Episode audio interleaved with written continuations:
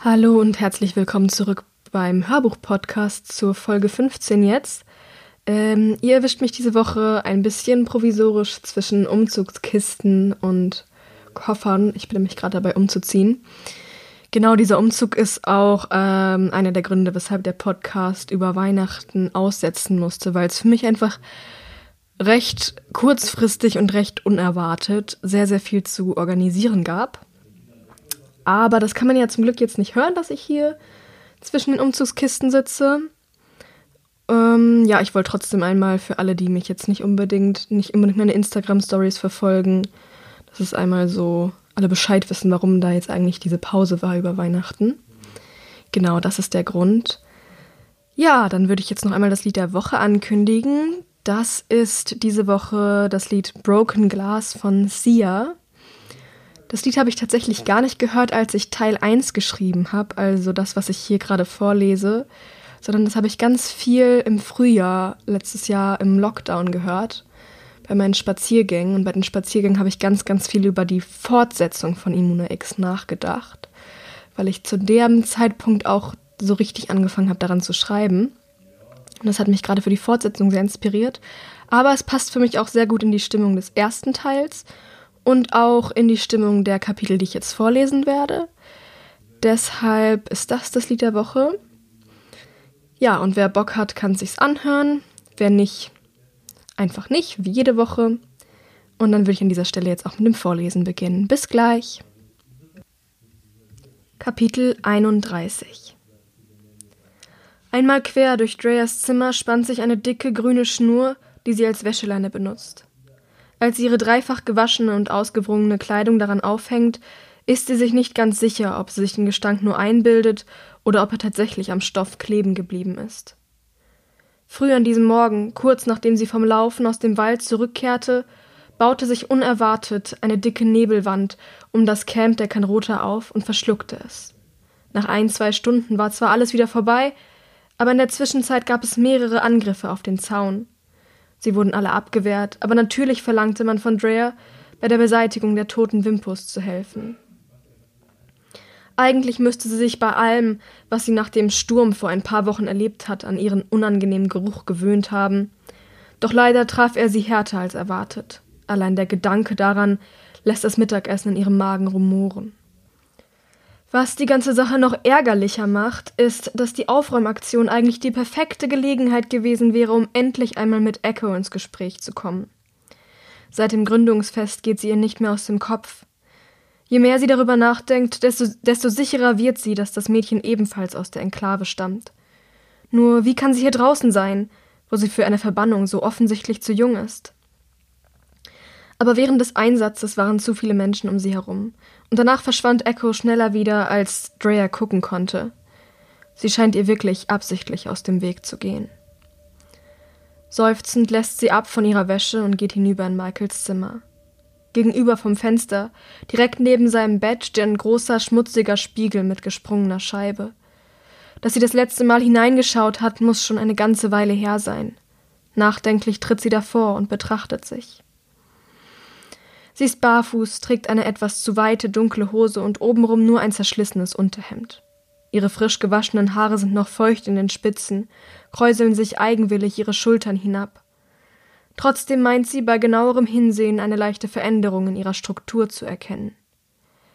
Bildet sie sich das nur ein, oder haben sie einen Teil des dunklen Glanzes, den das Gefängnis ihnen genommen hat, zurückgewonnen? Als sie den Blick über den Rest ihres Körpers schweifen lässt, sieht sie, dass sich die Spuren der letzten sechs Jahre tatsächlich langsam zu verlieren beginnen. Ihr Schlüsselbein sticht nicht mehr so hart und kantig hervor wie gewohnt, und an ihren bloßen Armen sind ganz deutlich neu gewachsene Muskeln zu erkennen. Ihre Haut ist nicht mehr bleich und durchscheinend, sondern hat wieder ihren natürlichen Olivton angenommen, und wenn sie nicht alles täuscht, hat sie sogar ein wenig Hüftspeck angesetzt. Ihren Gürtel muss sie inzwischen auf jeden Fall weniger eng schnallen als bei ihrer Ankunft. Zum ersten Mal seit langer Zeit ist sie nicht vollkommen unzufrieden mit ihrem Spiegelbild. Zum ersten Mal glaubt sie, wieder etwas von dem Mädchen erkennen zu können, das sie war, bevor sie alles verloren hat. Und bei diesem Gedanken muss sie lächeln. Werden wir eitel? reißt sie eine Stimme hinter sich aus ihren Gedanken. Erschrocken fährt Drea herum. Vor dem Fenster von Michaels Zimmer steht Hilda, ihr Blick leicht amüsiert, eine Augenbraue hochgezogen. Sie muss über die Seile zwischen den Häusern unbemerkt hereingekommen sein. Was tust du hier? fragt Drea. Sie schämt sich dafür, bei ihrer Selbstbewunderung erwischt worden zu sein. Doch Hilda antwortet nicht direkt. Stattdessen kommt sie ein paar Schritte auf sie zu und mustert sie eindringlich. Ihr Blick wandert einmal ihren Körper hinab und die Belustigung verschwindet. Fast wirkt sie ein wenig überrascht. Andererseits, sagt sie leise, hast du dir etwas Eitelkeit durchaus verdient. Sie ist jetzt nur noch einen Meter entfernt von Drea und schaut ihr ernst in die Augen. Du machst dich wirklich, Drea, von hinter der Mauer. Aus dir wird noch eine richtige Kriegerin. Drea spürt, wie ihre Wangen warm werden und ihr dummes kleines Herz ins Stolpern gerät. Danke, murmelt sie und wendet sich ab. Kurz herrscht ein unangenehmes Schweigen, dann räuspert, räuspert Hilda sich und kehrt zu ihrer kühlen, geschäftsmäßigen Stimme zurück. Ich bin gekommen, weil ich dir sagen wollte, dass unser Training heute leider ausfallen muss. Oh, macht Rhea. Warum das denn? Nico schickt mich, um als seine Stellvertreterin in einer Sache mit den Tanriti zu verhandeln. Ich werde wohl eine Weile unterwegs sein. In der Zwischenzeit möchte ich, dass du mit Michael den Umgang mit dem Schwert trainierst. Ich habe schon mit ihm gesprochen. Du hast in letzter Zeit gute Fortschritte gemacht, die dürfen nicht wieder verloren gehen. Hildas seltsame Aufgabe, ihr Schwert einen ganzen Tag lang mit sich herumzuschleppen, war zwar verdammt nervig und demütigend, hat Ray aber tatsächlich geholfen, ein besseres Gefühl dafür zu bekommen. Und im Training darf sie inzwischen eins der Schwerter mit den abgestumpften Klingen vom Trainingsplatz der Kanrota benutzen. Okay. Neugierig mustert Rhea ihre Lehrerin. Was ist das denn für eine Sache? Kühl erwidert Hilda ihren Blick. Nichts, was für dich aktuell von Bedeutung wäre. Oh, na dann. Etwas beleidigt geht Drea hinüber zu Michaels Bett und setzt sich hin. Wie lange wirst du denn weg sein? Das Territorium der Tanriti beginnt schon etwa acht Wegstunden entfernt, aber bis zu ihrem Hauptlager sind es drei bis vier Tagesmärsche. Je nachdem, wie schnell die Verhandlungen laufen, werde ich also ein bis zwei Wochen fort sein. Wow, das ist ganz schön viel Trainingszeit, die wir verlieren. Mit einem flauen Gefühl im Magen denkt Drea an Nikos Frist. Hilda nickt. Leider ja. Deshalb ist es ganz wichtig, dass du auch ohne mich weiterhin dein Bestes gibst und nichts von dem, was du bisher gelernt hast, schleifen lässt. Keine Sorge, murmelt Rhea. Ich habe keine Lust, in zwei Monaten hier rausgeschmissen zu werden, weil ich mich nicht genug angestrengt habe. Gut, dann sehen wir uns in ein bis zwei Wochen. Doch als Hilda sich zum Gehen wendet, fällt Drea etwas ein, das ihr seit dem Gründungsfest im Kopf herumspukt. Sie hat bereits Michael und Angus danach gefragt, aber eine richtige Antwort konnten sie ihr nicht geben. Allerdings ist auch keiner der beiden bisher weit über die Grenzen des Kanrota-Territoriums hinausgekommen. Wenn Hilda aber öfter auf Missionen dieser Art geschickt wird, muss sie ein wenig mehr von der Welt gesehen haben. Warte kurz, sagt Rhea. Kann ich dich was fragen? Hilda dreht sich wieder zu ihr um und betrachtet sie aufmerksam. Natürlich. Nico hat in seiner Rede beim Gründungsfest von sogenannten Privilegierten hinter dem Meer gesprochen. Weißt du, was genau es damit auf sich hat? Oh, macht sie. Warum interessiert dich das? Drea zuckt mit den Schultern. Ich weiß nicht, mich fasziniert der Gedanke irgendwie, dass die Welt so verdammt groß ist. In der Enklave, also hinter der Mauer, habe ich nie länger als eine halbe Stunde gebraucht, um von A nach B zu kommen, und ich kann mir nicht richtig vorstellen, dass es abgesehen von diesem Wald noch besonders viel geben kann. Ganz besonders mit dem Meer habe ich meine Schwierigkeiten. Ich meine, so viel Wasser auf einem Fleck, wie soll das denn funktionieren? Zu ihrer Überraschung schmunzelt Hilda bei diesen Worten, kommt durch das Zimmer auf sie zu und setzt sich neben sie aufs Bett. Tatsächlich bist du nicht die Einzige, die sich solche Fragen stellt, sagt sie leise. Das Meer übersteigt die Vorstellungskraft vieler unserer Clanmitglieder, weshalb das Wissen darüber langsam droht, zum Mythos zu werden. Aber ich kann dir versichern, es existiert. Dann hast du es also gesehen? Leider nein. Sie schüttelt den Kopf. Aber Nico hat mich vor zwei Jahren auf eine Mission zum entferntesten der Waldclans geschickt. Er wurde damals neu in unser Bündnis aufgenommen, und zur Begrüßung sandten alle bisherigen Mitglieder einen Vertreter. Wir brachten Friedensbotschaften so verlangt es der Brauch. Der Clan hat einen ziemlich langen und komplizierten Namen, weshalb er von uns anderen meist nur Grenzclan genannt wird. Sein Territorium befindet sich nämlich dort, wo der Wald allmählich in die Steppe übergeht. Und hinter der Steppe liegt die Wüste und hinter der Wüste das Meer.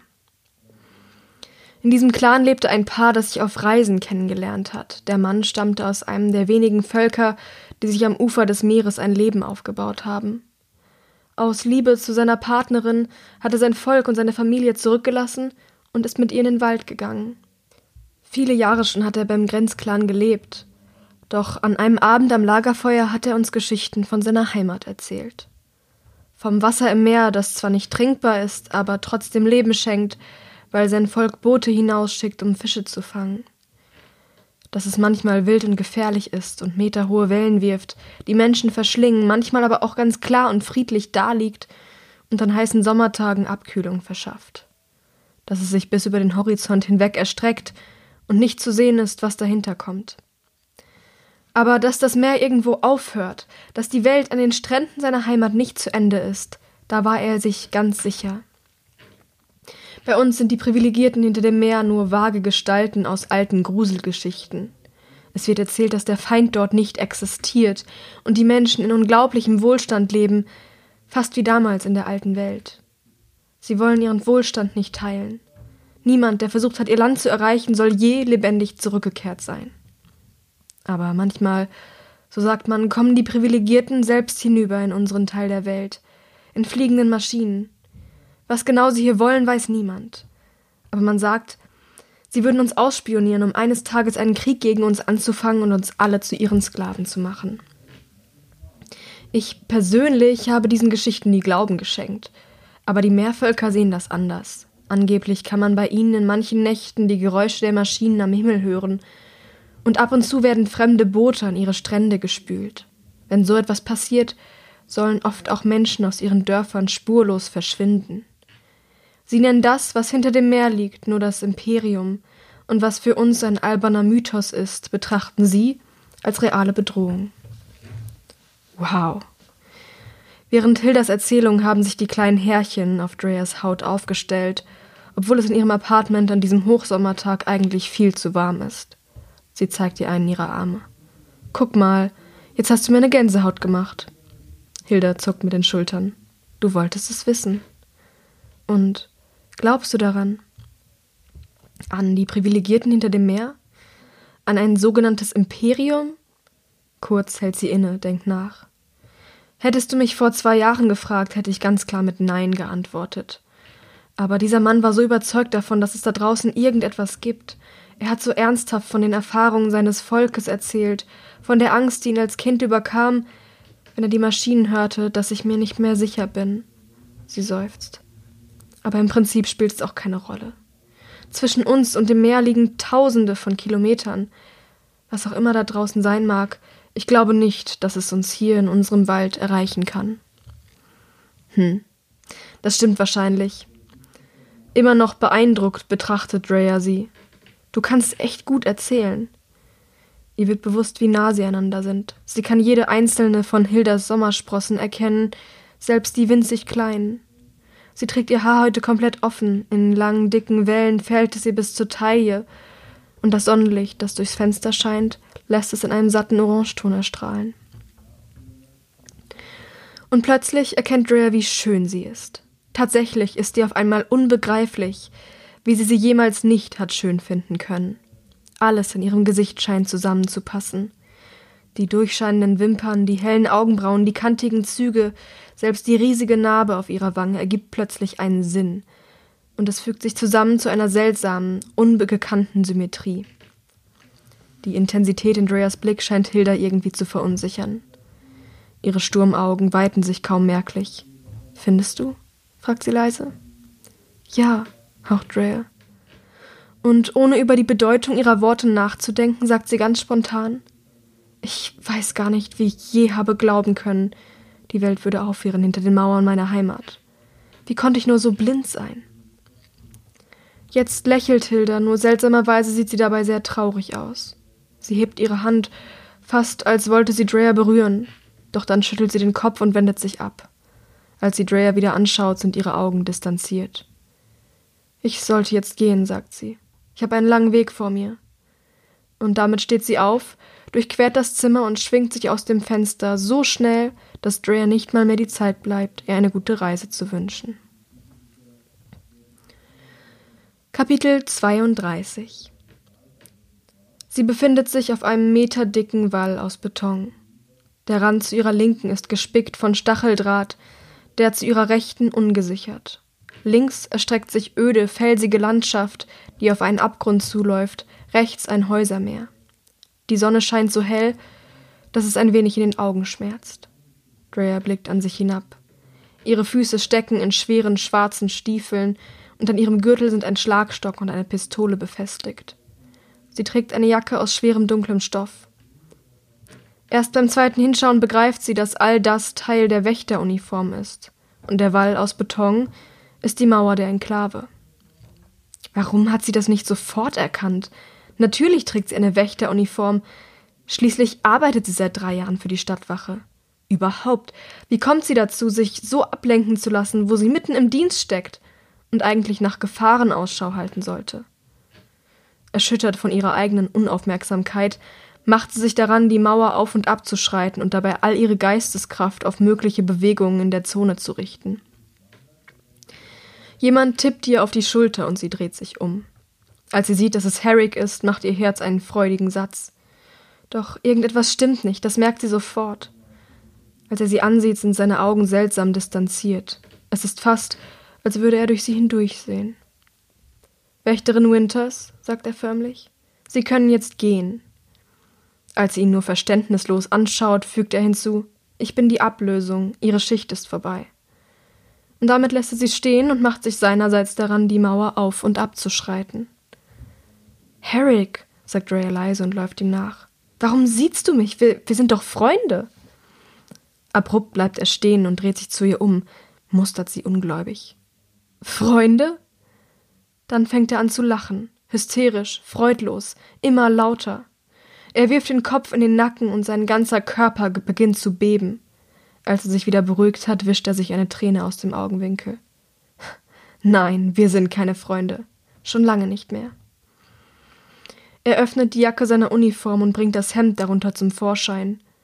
Im ersten Moment sieht es ganz normal aus, genau so, wie es sich gehört. Doch dann bildet sich ein feuchter roter Fleck unter seiner linken Brust, der sich rasend schnell ausbreitet.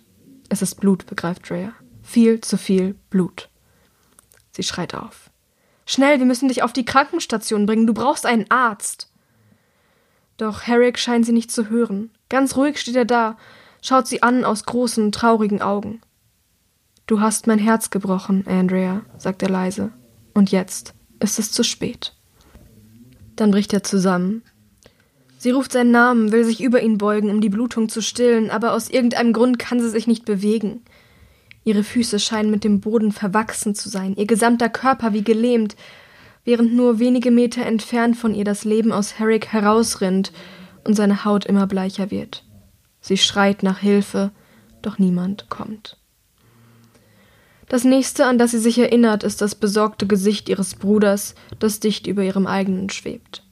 Erschrocken stößt sie ihn von sich und fährt hoch.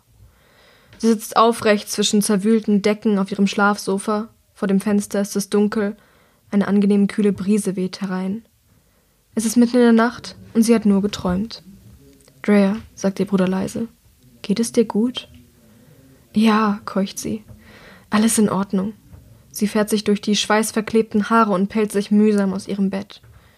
Nur ein böser Traum. Mit ein paar wackeligen Schritten durchquert sie das Zimmer und geht hinüber zum Fenster. Sie schließt die Augen und genießt den Luftzug auf ihrem erhitzten Gesicht. Das habe ich gehört, sagt Michael.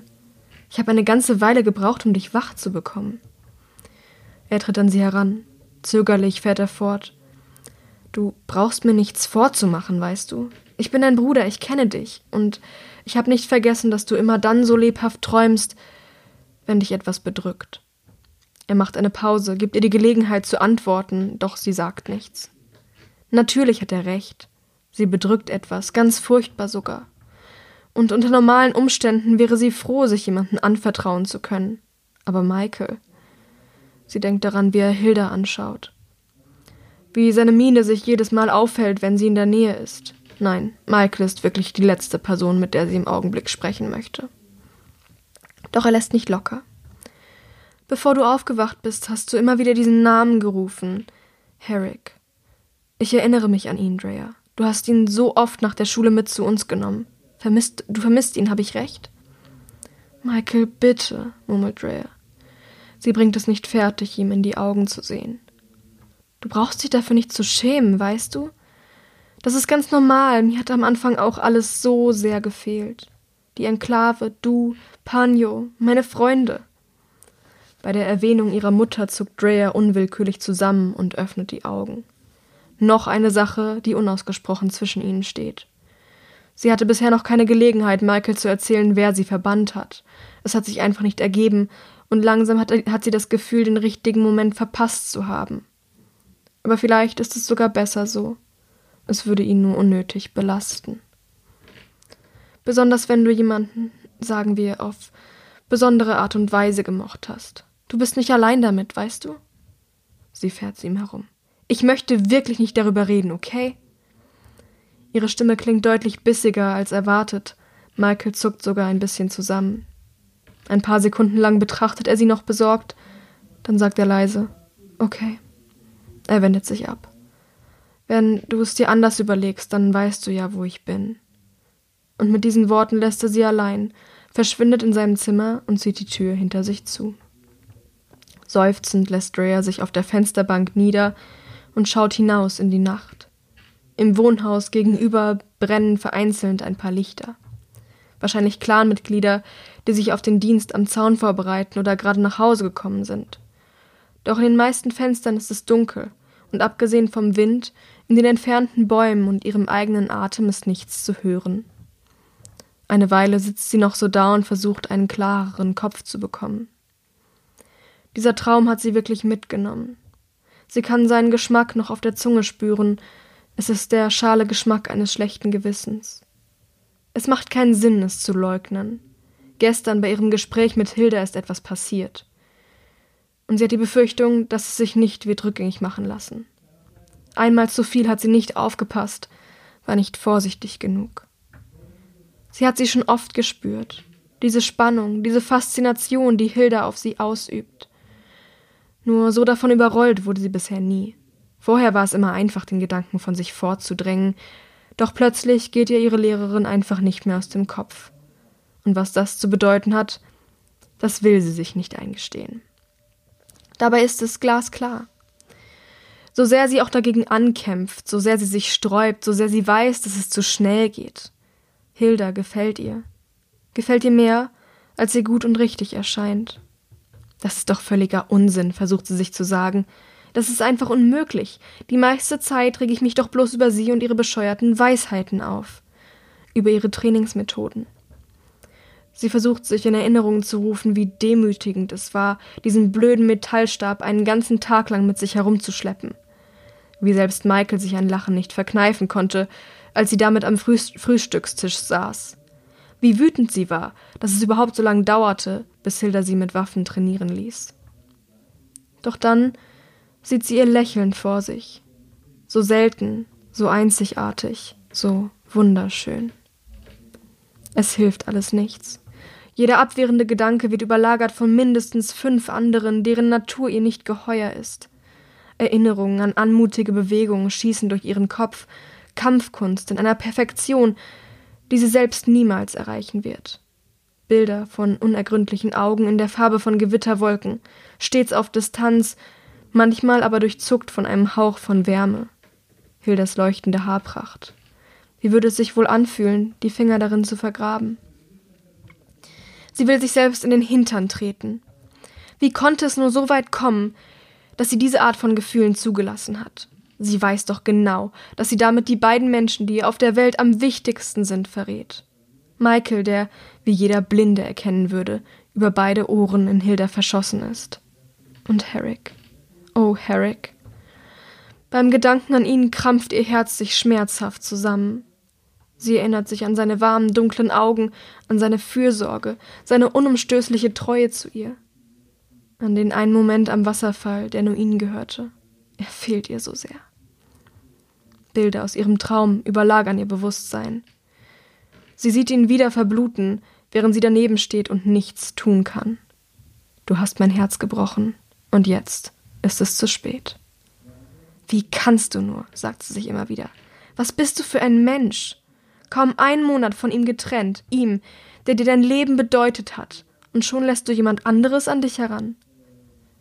Sie geht zurück zu ihrem Bett, vergräbt den Kopf in ihrem Kissen und beißt hinein.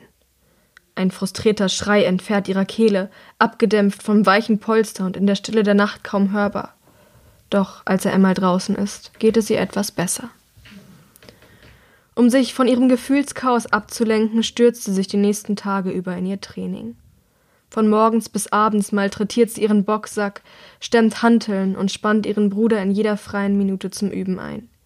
Sie kämpft so erbittert, dass es ihr mehrere Male gelingt, ihn im Kampf ohne Waffen zu Boden zu ringen. Obwohl er sich immer wieder aus ihrer Umklammerung befreien kann, ist er schwer beeindruckt von ihrem Fortschritt.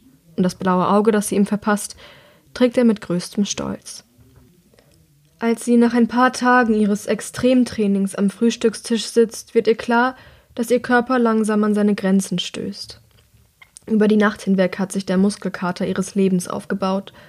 Alles tut weh, selbst die winzigsten Bewegungen senden stechende Schmerzen durch ihren gesamten Körper. Sie kann kaum einen Löffel halten, was das Essen ihres morgendlichen Haferbreis zu einer echten Herausforderung macht. Wow, sagt Angus, der neben ihr sitzt und sie halb belustigt, halb besorgt von der Seite beobachtet. Was ist denn mit dir passiert? Soll ich dich füttern? Sie wirft ihm einen finsteren Blick zu. Ach, kümmere dich doch um deinen eigenen Dreck. Die Worte klingen härter als geplant, doch sie weiß, dass Angus sich nicht weiter daran stören wird. Tatsächlich schmunzelt er. Na, da ist wohl jemand mit dem falschen Fuß aufgestanden. Mach dich weiter über mich lustig und der falsche Fuß landet in deinem Gesicht. Sie dehnt ihre schmerzenden Arme ein wenig. Danach fällt ihr das Essen leichter. Angus beobachtet sie noch immer. Ich bin ja der Letzte, der deine Ambitionen ausbremsen will. Glaub mir, aber Drea, man kann es auch übertreiben mit dem Training. Das lässt sich leicht sagen, wenn man einen festen Platz in diesem Clan hat, mault sie, obwohl sie genau weiß, dass er recht hat. Aber es ist nun mal nicht ihre Ambition, die sie antreibt, weiterzumachen. Er tut so, als habe er sie nicht gehört. Weißt du was? sagt er stattdessen. Wir machen heute mal was anderes. Heute Nachmittag entführe ich dich. Drea blickt von ihrem Brei auf und mustert ihn ungläubig. Du entführst mich? Im übertragenen Sinne. Er zwinkert ihr zu. Keine Angst, ich will dir nur was zeigen. Es wird dir gefallen, glaub mir. Was willst du mir denn zeigen? fragt sie skeptisch. Angus lächelt nur geheimnisvoll. Du wirst schon sehen, wir treffen uns um 16 Uhr am Regententurm. Aber ich muss trainieren. Er seufzt. Genau darum geht es doch. Du machst seit Tagen nichts anderes. Vertrau mir einfach, in Ordnung? Eine kleine Pause zu machen wird dich nicht umbringen. Kurz kämpft sie noch mit sich, dann gibt sie sich geschlagen. Also gut. Aber nur weil du es bist. So, damit sind wir am Ende von Kapitel 32 angekommen. Die Folge 15 ist damit auch vorbei. Ich hoffe, sie hat euch gefallen. Ich muss sagen, ich hatte heute mit einem extrem trockenen Hals zu kämpfen. Ich glaube, ich habe mir noch nie so oft während des Aufnehmens neues Wasser nachholen müssen wie heute. Aber mir hat das Vorlesen heute auch sehr, sehr viel Spaß gemacht. Ich hoffe, ihr hattet genauso viel Spaß wie ich bei der Folge. Und wir hören uns dann hoffentlich nächste Woche wieder. Bis dann.